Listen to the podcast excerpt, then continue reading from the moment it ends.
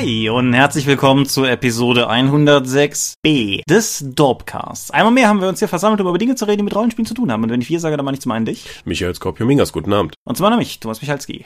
Hi. Und das ist die, wie letztes Mal schon angekündigte, kurze Sonderfolge 106b, weil zum Zeitpunkt, an dem diese Folge hier online geht, ich im Urlaub bin. Ich aber noch was vorbereiten wollte, damit ihr nicht ganz ohne Dorpcast darben müsst in der Zeit. Aber die Zeit halt auch nicht reichte. Es ist jetzt heute der Montag nach dem Sonntag, an dem der letzte Dorpcast erst erschienen ist und die Zeit hätte einfach nicht gereicht, um jetzt noch eine volle Folge rauszudrücken. Dementsprechend sitzen wir heute hier und worüber reden wir? Über meinen Besuch bei Games Workshop in Nottingham. Genau. Wer dir auf Facebook folgt, hat da ja möglicherweise schon Bilder von gesehen und in die ganzen Details steigen wir jetzt ein. Nur ein ganz kurzer Nachtrag zum letzten Mal, eine richtige Feedback-Schleife oder so in dem Maße geht natürlich nicht, weil, wie gesagt, es ist erst der Montag nach Veröffentlichung der letzten Folge. Aber ich habe in der letzten Folge gesagt, dass ich nicht sagen kann, wie Warhammer, Quatsch, wie Zweihänder das mit dem Dude auf dem Charakterbogen löst, grafisch, über den wir gesprochen haben.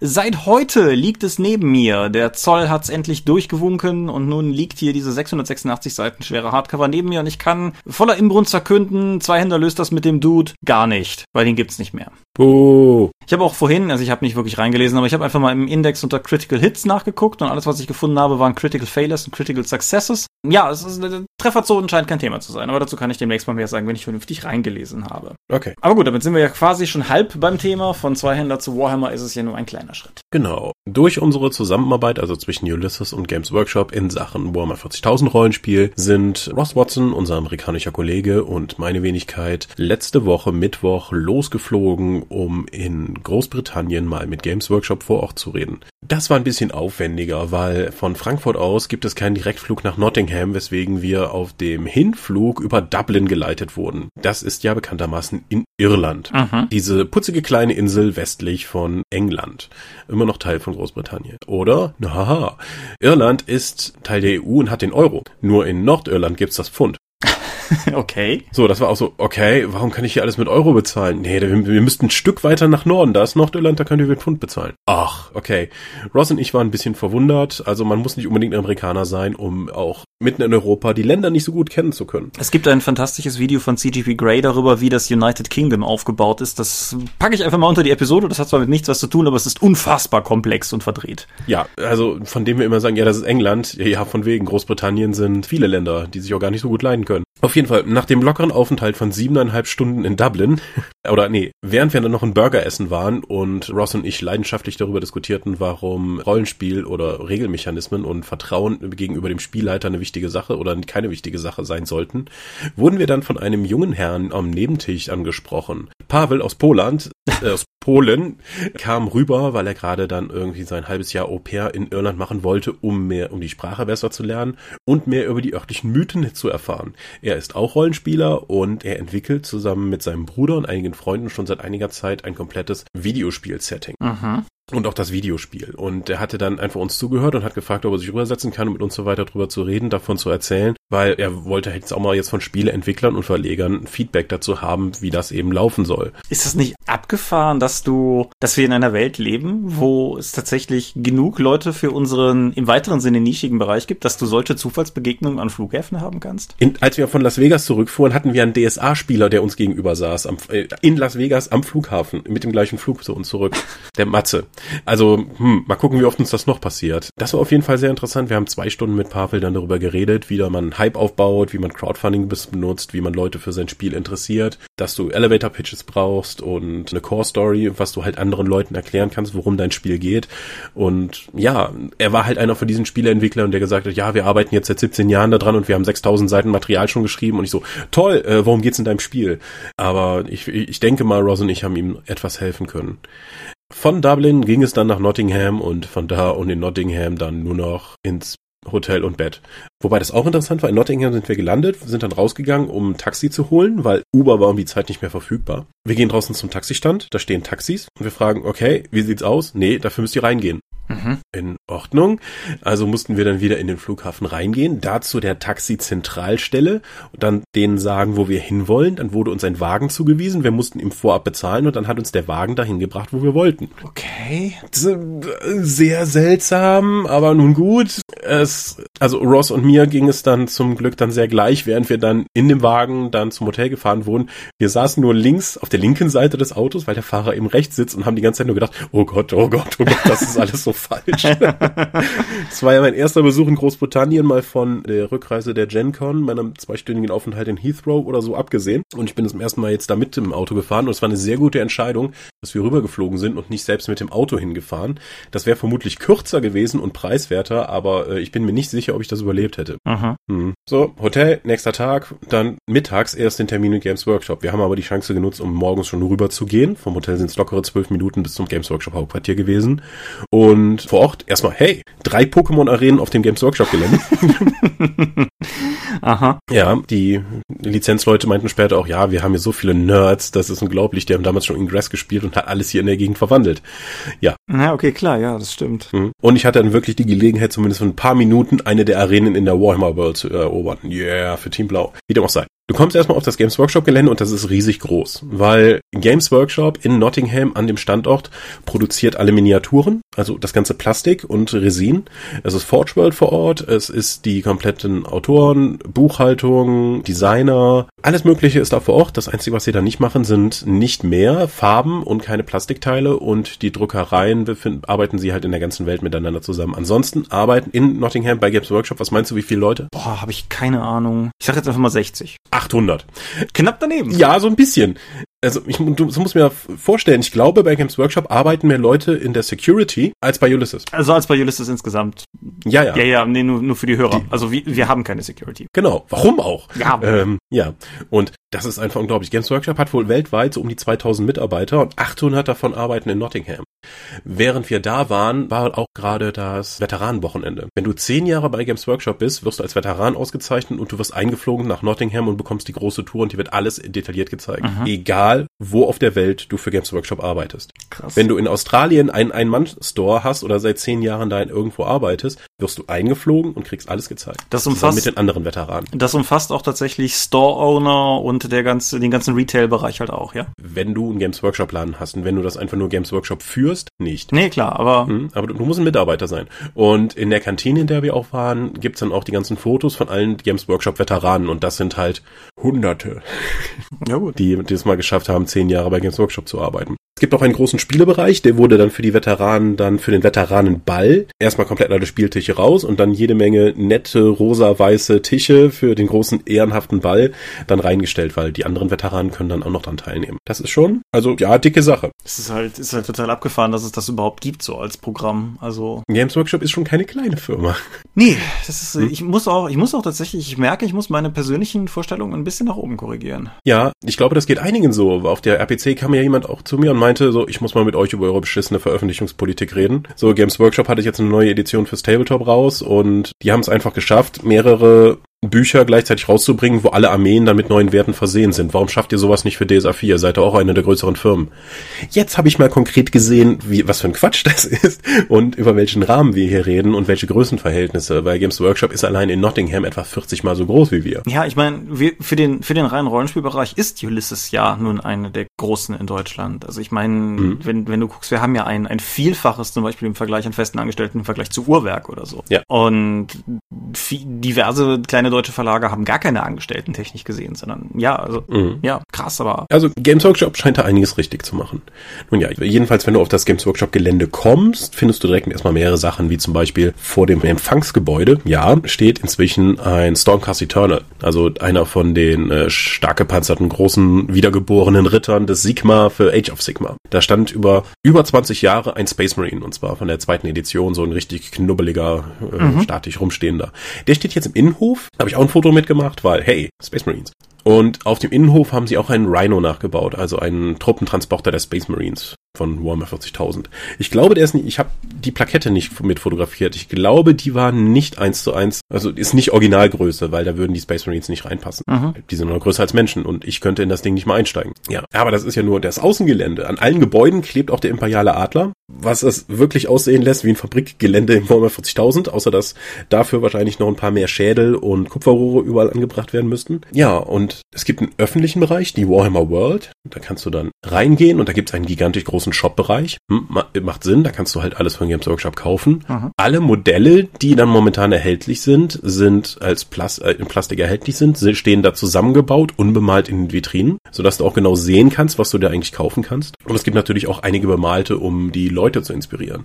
Außerdem hat die Warhammer World als der Games Workshop Laden auch einige exklusive Angebote, wie zum Beispiel Space Marine Kommando Panzer, einen super, einen besonderen Helden für Age of Sigma für die Stormcast Eternals. Und in der Warhammer World gibt es den einzigen Forge World Shop der Welt. Forge World ist ein bisschen was komplizierter, das ist nämlich sozusagen eine Firma innerhalb der Firma von Games Workshop, die sich auf Spezialist Spezialistensysteme und besondere Modelle spezialisiert hat. Mhm. Da bekommst du jetzt zum Beispiel Blood Bowl ist als regulärer Release bei Games Workshop rausgekommen. Einzelnen Helden werden aber bei Forge World veröffentlicht. Mhm. Ich habe das nur bedingt durchschaut, was jetzt was ist und warum das nicht eine große Firma ist, aber es scheint zu funktionieren. Und die Forge World Modelle zeichnen sich vor allen Dingen dadurch aus, ein bisschen teurer zu sein. Ja gut. Und, und aus Resin. Und die haben auch alle Forge World Modelle zusammengebaut im Forge World Shop. Wenn du also mal einen Warlord Titan in der Größe eines zweijährigen Kindes sehen möchtest, ja, der steht da ausgestellt und der kostet auch nur so ein paar hundert Euro. Ja, aber das sind halt, die stellen sie nicht normalerweise in die Läden, die kriegst du halt nur über die Mail Order direkt bei Games Workshop oder eben an der Warhammer World direkt im Shop. Das ist schon krass. Ja, wir hatten auch die Möglichkeit, das Forge World Studio zu besuchen und das ist ein großer Raum vollgestopft mit kreativen Leuten, die halt zusammensitzen, um vom Regeldesign bis zur zur Miniaturenbemalung alles gemeinsam zu machen. Dazu kann ich überhaupt nichts sagen, außer dass wir jetzt schon mal Einblicke in Necromunda bekommen haben und den kommenden Kram der ne bis nächstes Jahr. Und ich freue mich sehr auf Necromunda und was sie damit machen wollen. Okay, aber da greift dann irgendwann die Schweigepflicht, ja? Oh ja. oh ja. oh ja. Okay, aber nochmal nach oben in den öffentlich zugänglichen Bereich. Neben dem Forge World Shop und dem Shop für die regulären Warhammer 40.000 Sachen gibt es da auch einen sehr großen Spielebereich mit fertig zusammengebauten Spielplatten die auch dann schon mal im Games Workshop Magazin, dem White Dwarf vorgestellt wurden und die einfach super schick aussehen. Da kannst du auch einfach vorbeikommen mit deinen Warhammer oder Age of Sigma oder Warhammer 40.000 Modellen und da spielen. Aha. Ich glaube, man muss sich die Tische reservieren lassen, aber du kannst halt dann in sehr, sehr edler Aufmachung dann in coolen Ambiente, weil die Wände auch alle wie eine Burg gestaltet sind. genau in dem Raum war auch das Veteranentreffen. Ah, dann habe ich ein Foto von gesehen, ja. Du, mhm. du hattest die dekorierten Tische gepostet, meine ich, oder? Genau, in der grimmen Finsternis der Zukunft gibt es nur Pink und Weiß. So. Und direkt daneben gibt es einen weiteren öffentlichen Bereich in der Warhammer World, nämlich das die Buckmans Brauerei. Da haben sie im Warhammer Fantasy Stil eine Zwergenkneipe nachgebaut, in der du tatsächlich essen und trinken kannst. Das ist ein Restaurant. Okay. Die haben auch vier eigene Biersorten da, plus eigene Merchandise. Ja. Ja, ja, genau. Da gibt's äh, neben den normalen Tischen gibt's auch Ledersessel vor einem künstlichen Kamin, wo du dich hinsetzen kannst. Es hängt ein Orkschädel an der Wand, es liegen große Buch des Grolls liegt aus und so ein Kram. Es ist also wirklich sehr stimmig umgesetzt. Und das war wohl damals nur eine Kneipe für Games Workshop Mitarbeiter, die ist aber irgendwann für die Öffentlichkeit zugänglich gemacht worden. Wobei es das eigentlich noch viel bizarrer macht, oder? Also Ja, aber du kannst da immer noch jede Menge GW-Mitarbeiter dann finden, die da Besprechungen machen oder einfach in der Mittagspause mal Blood Bowl spielen wollen. Ja gut, das würde ich. Was ich auch sehr beeindruckt finde, wenn da irgendwie einer der Hauptentwickler de, des Spiels sich in der Mittagspause immer noch hinsetzt, um Blood Bowl zu spielen, scheint das, scheint denen das Spiel wirklich, wirklich Spaß zu machen. Gut, das ist ja durchaus ein, ein wichtiger Aspekt im Bereich Spieleentwicklung, mhm. über den wir ja in verschiedensten Konstellationen in letzter Zeit immer mal gesprochen haben, dass du halt den, also tatsächlich am wenigsten im Dorpcast, aber privat und, und auf der Arbeit, dass du halt den Spaß an den Spielen, die du machst, nicht verlieren darfst. Dass es halt einfach hm. wichtig ist, dass du das Spiel, das du machst, auch machen willst, weil ansonsten kannst du zwar möglicherweise ein Produkt erzeugen, aber es ist einfach nicht auf demselben Herzblut-Level, wie es das ist, wenn du wirklich dafür brennst, dieses Spiel zu machen. Ja, und die gesamte Stimmung bei Games Workshop war sehr, sehr positiv. Alle haben so dermaßen Bock, momentan ihre Spiele zu machen, sowohl Age of Sigma wie auch jetzt die achte Edition von Warhammer 40.000. Die neue Geschäftsführung bei Games Workshop scheint ihnen da einiges zu ermöglichen. Da scheint dann auch jetzt die, der Maß, die Maßgabe zu sein. Wenn ihr da Bock drauf habt, dann macht das doch. Hauptsache, wir haben alle Spaß an dem Spiel. Wir sollen das die Leute auch merken lassen. Das war mein Eindruck, den ich da vor Ort bekommen habe, weil alle hatten echt gute Laune und Bock auf die Spiele. Sehr cool. Mhm, Denke ich auch. Es gibt einen nicht öffentlichen Bereich in der Warhammer World noch, da kann man sich aber den Eintritt kaufen und das ist das Warhammer Museum. Das habe ich erstmal gedacht so, hm, warum soll ich Eintritt dafür bezahlen, um mir bemalte Figuren von Games Workshop anzuschauen? Wir sind durchgewunken worden mit der Lizenzabteilung, aber gute Güte, ich hätte dafür auch Geld bezahlt. Ich habe das völlig unterschätzt, wie eindrucksvoll das ist. Du bekommst da in einem riesigen Gelände Zehntausende von bemalten Figuren zu sehen. Von den ersten Tagen von Games Workshop, von den Citadel-Miniaturen, wo sie einfach nur Rollenspiel-Begleitmaterial gemacht haben, mhm. bis halt zu aktuellen Dioramen, nachgestellten Schlachtszenen, sei es nun zu Age of Sigma oder Warhammer 40.000. Die Sachen, die mich am meisten beeindruckt haben, war eine Parade der imperialen Armee von Warhammer 40.000, wo einfach hunderte von Modellen und Panzern dann einfach in Paradeformation aufgestellt sind und eine Schlacht zwischen Flash Eater Cords von Age of Sigma gegen Keratin Overlords. Das ist vor allen Dingen deswegen interessant, weil das auf mehreren Bergspitzen stattfindet und dazwischen nur Wolken zu sehen sind, wo sie dann auch stellenweise Luftschiffe der Keratin Overlords dann dazwischen gepackt haben, die dann da rauskommen aus dieser Watte. Das sieht wahnsinnig gut aus. Aber dann im finalen Raum kommst du dann in eine gigantische Warhammer 40.000 Schlachtplatte. Die ist ein einzelner Raum, da haben neun Leute zehn Monate dran gearbeitet. Wow. Da sind fünfeinhalbtausend Miniaturen drin verbaut worden. Die haben gesagt, wir machen mal ein Diorama, wo der gesamte Orden der Ultramarines zu finden ist. Also 1000 gegen Chaos und plus noch viel anderer Kram und Titanen und alles. Das Ding ist unfassbar da kannst du wahrscheinlich eine Stunde dran verbringen, die einfach nur Satz zu sehen. Und das hat, hat das Games Workshop Verkaufsteam noch viel, viel cleverer gemacht, weil jeden Tag geht morgens, bevor das Ding öffnet, einer aus dem Shop rein und platziert eine von vier Assassinenfiguren irgendwo auf diesem Diorama. Und wenn du das Ding findest und fotografierst, bekommst du einen Assassinen-Gussrahmen davon geschenkt. Das ist ja. Bekommst du sozusagen das unbemalte Modell. Das ist ja ultra geil. Das heißt, du hast noch viel mehr Motivation, sich wahnsinnig intensiv mit diesem gigantischen Diorama zu beschäftigen. ich finde, das ist eine super Idee. Auf jeden Fall. Ich meine, ist, das ist aber auch tatsächlich so ein Ding, was vielleicht auf einer anderen Ebene nochmal zeigt, wie krass Warhammer und Games Workshop sind, weil mir würde aus dem Stehgreif im Prinzip nichts einfallen auf dem Markt, was das so auch machen könnte. Nee, Nee, also da haben mehr Leute an dem Diorama gebaut, als in Deutschland im Rollenspiel-Verlagsbereich arbeiten. Also fast. Ja, ja. Und über zehn Monate. Ich meine, wir haben kein Projekt, wo neun Leute zehn Monate an einer Sache gearbeitet haben. Nee, das ist richtig. Und ähm, aber halt auch einfach davon, dass Warhammer Warhammer ist, dass du diese riesigen Schlachten haben kannst, dass du, mhm. dass du überhaupt ein Museum haben kannst, in das Leute halt potenziell reingehen und dass, dass du es darüber aufbauen. Das ist halt schon, das ist halt schon wirklich, wirklich beeindruckend einfach. Mhm. Wenn du dann auch das Museum lang gehst, von der ersten Space Marine Miniatur, von den Plastikzwergen, so, hey, nennen wir sie Space Dwarfs, warum irgendwas ausdenken? Bis halt zu aktuellem Material, das ist wirklich eindrucksvoll. Ja. Du hast ein Bild gepostet von einem Buch, das du erworben hast. Ja, das ist eine der weiteren exklusiven Dinge, die man bei Warhammer Welt nur vor Ort kaufen kann, nämlich den Nachdruck des Warhammer 40.000 Rogue Trader Regelwerks von, ich glaube, 1987. Das wollte ich nämlich jetzt gerade gefragt haben. Das ist also tatsächlich, den, den kriegt man da so, ja, wenn man, wenn man jetzt Das kriegst du so, mit Copyright Notice 1987 steht alles drin. Es steht nur im Impressum halt, dass es jetzt 2016er Nachdruck ist. Aber Holla die Waldfee, was haben die Spiele weiterentwickelt? entwickelt. Also das erste Warhammer 40.000 geht unter anderem auch noch davon aus, dass du einen Spielleiter dabei hast und äh, die Fotos von diesen Plastik-Müsli-Schalen, die dann als Gelände umgebaut wurden und alles, das ist schon sehr anders als das aktuelle Warhammer 40.000. Ja, aber überhaupt cool, dass sie es nachdrucken. Ja, und auf den ersten Seiten hast du dann Fotos von den Space Lun, die da noch als äh, Miniaturenreihe drin waren, als Gegner und den Elder, die noch breitschultrig waren und irgendwie fiese Typen und ja, es ist schon, das, das Universum hat sich ein bisschen weiterentwickelt, aber es hat einen sehr, sehr eigenen Charme, der ganze Aufbau des Buches, weil es eben so halb noch ein Rollenspielregelwerk ist. Mhm. Es weist auch vorne explizit darauf hin, hey, wenn du, wenn du diese Profilwerte hier kennst, bist du vermutlich mit unserer Reihe vertraut, Warhammer Fantasy Battles, Warhammer Roleplay und jetzt eben auch Warhammer 40.000. Ja, es ist, es ist krass, wie sehr das mal eins war, ne? Ich, ich hatte auch in irgendeiner Folge hier schon mal mit Sicherheit die beiden alten Rams of Chaos Bände für Warhammer Fantasy erwähnt. Mhm. Das waren halt zwei fette Hardcover, die heute auch nur noch für Apothekerpreise zu haben sind, in denen halt zum einen die Chaos-Seiten der Fantasy Battles beschrieben werden, die aber alle eben auch Content für das Rollenspiel beinhaltet haben. Das war damals ein Produkt. Mhm. Das hat sich mehr spezialisiert, beziehungsweise Games Workshop konzentriert sich darauf, weiter die geilsten Miniaturen herzustellen und gibt vieles von dem anderen Kram eben an Lizenznehmer raus. Ja. Ich bin gespannt, was da noch alles kommt. Also neben dem Breath and Glory Rollenspiel von Ulysses. Mhm. Ansonsten von Nottingham habe ich ein bisschen was gesehen. Es äh, scheint auch nett zu sein. Also ein Wochenende wird man da als Tourist sicher verbringen können. Wir haben wenig Sehenswürdigkeiten besucht. Was wir gesehen haben, ist Year Old Trip to Jerusalem.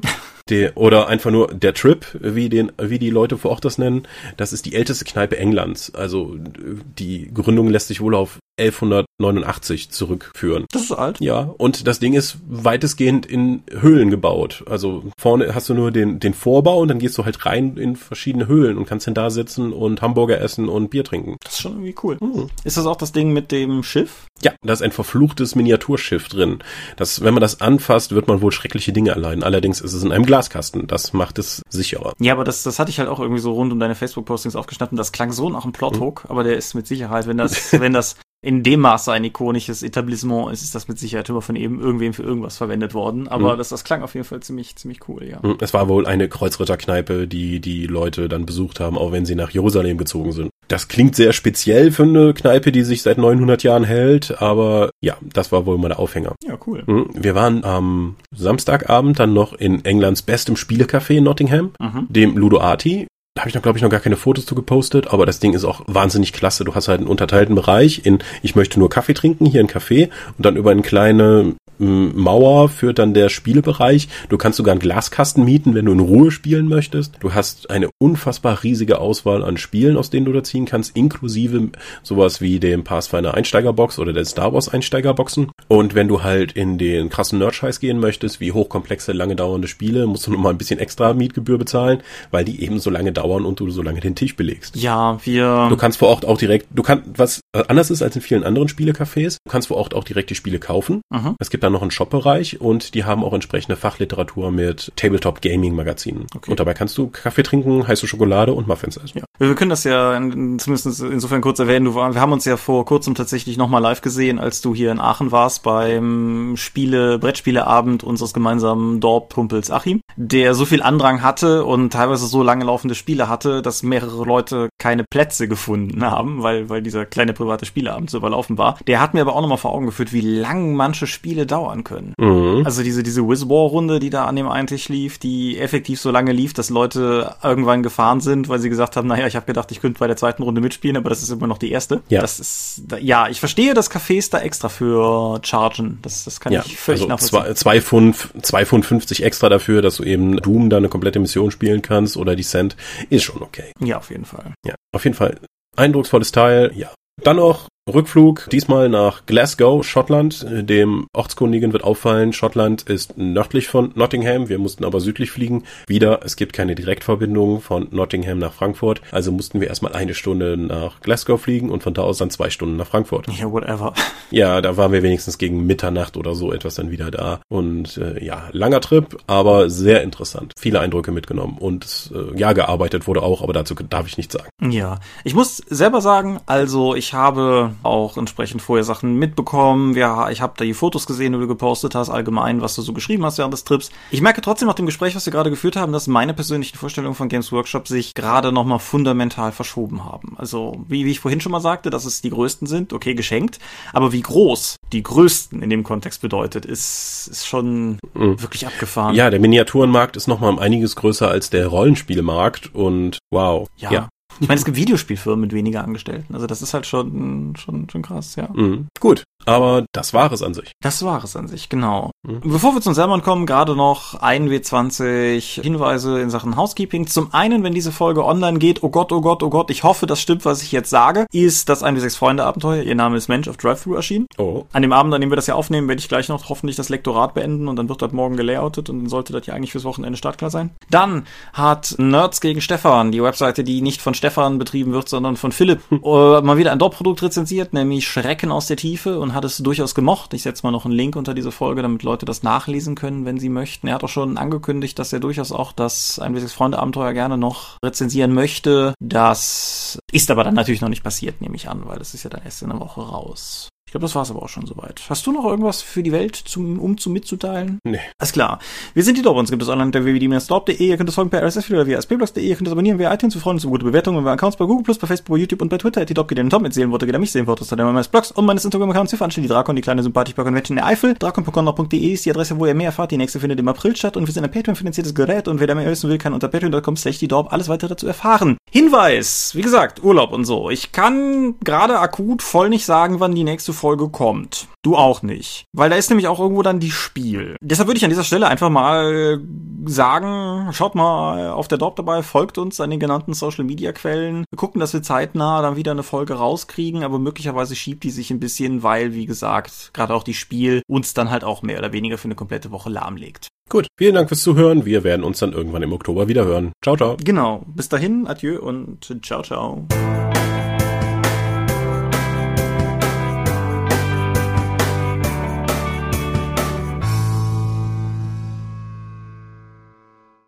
Doch länger geworden als geplant. Ja, andererseits mit der durchschnittlichen Schnittquote, wir sind jetzt bei 29 Minuten, 5 fliegen raus, aber 24 ist eigentlich ziemlich im Maß, würde ich sagen.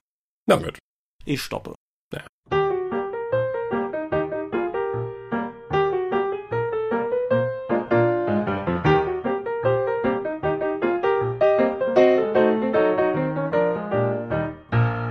Die Dorp und der Dorpcast werden in ihrer Form durch eure Unterstützung und Spenden auf Patreon finanziert. Unser besonderer Dank gilt dabei wie stets den Dorp Ones, also jenen, die 5 Dollar oder mehr spenden. Im Monat September sind das 8088, Lambert Benke, Gerrit Bonn, Tobias Kronert, Daniela, Dorifer, Marcel Gehlen, Granus, Dominik Ladek, Heinrich, Isambard, Michael L. Jägers, René Kulig, Angus MacLeod, Moritz Melem, Mofte, Orkenspalter TV, Philipp Picker, die RuneQuest Gesellschaft, Ralf Sandfuchs, Jens Schönheim, Alexander Schendi, Bentley Silberschatten, Stefan T., Tunnelorn.net, Technosmurf, Teichdragon, Stefan Urabel, Xeledon und Marco Zimmermann. Danke. Danke, dass ihr uns freiwillig ohne Paywall und Auflagen so tatkräftig unterstützt. Einfach weil ihr es könnt. Danke.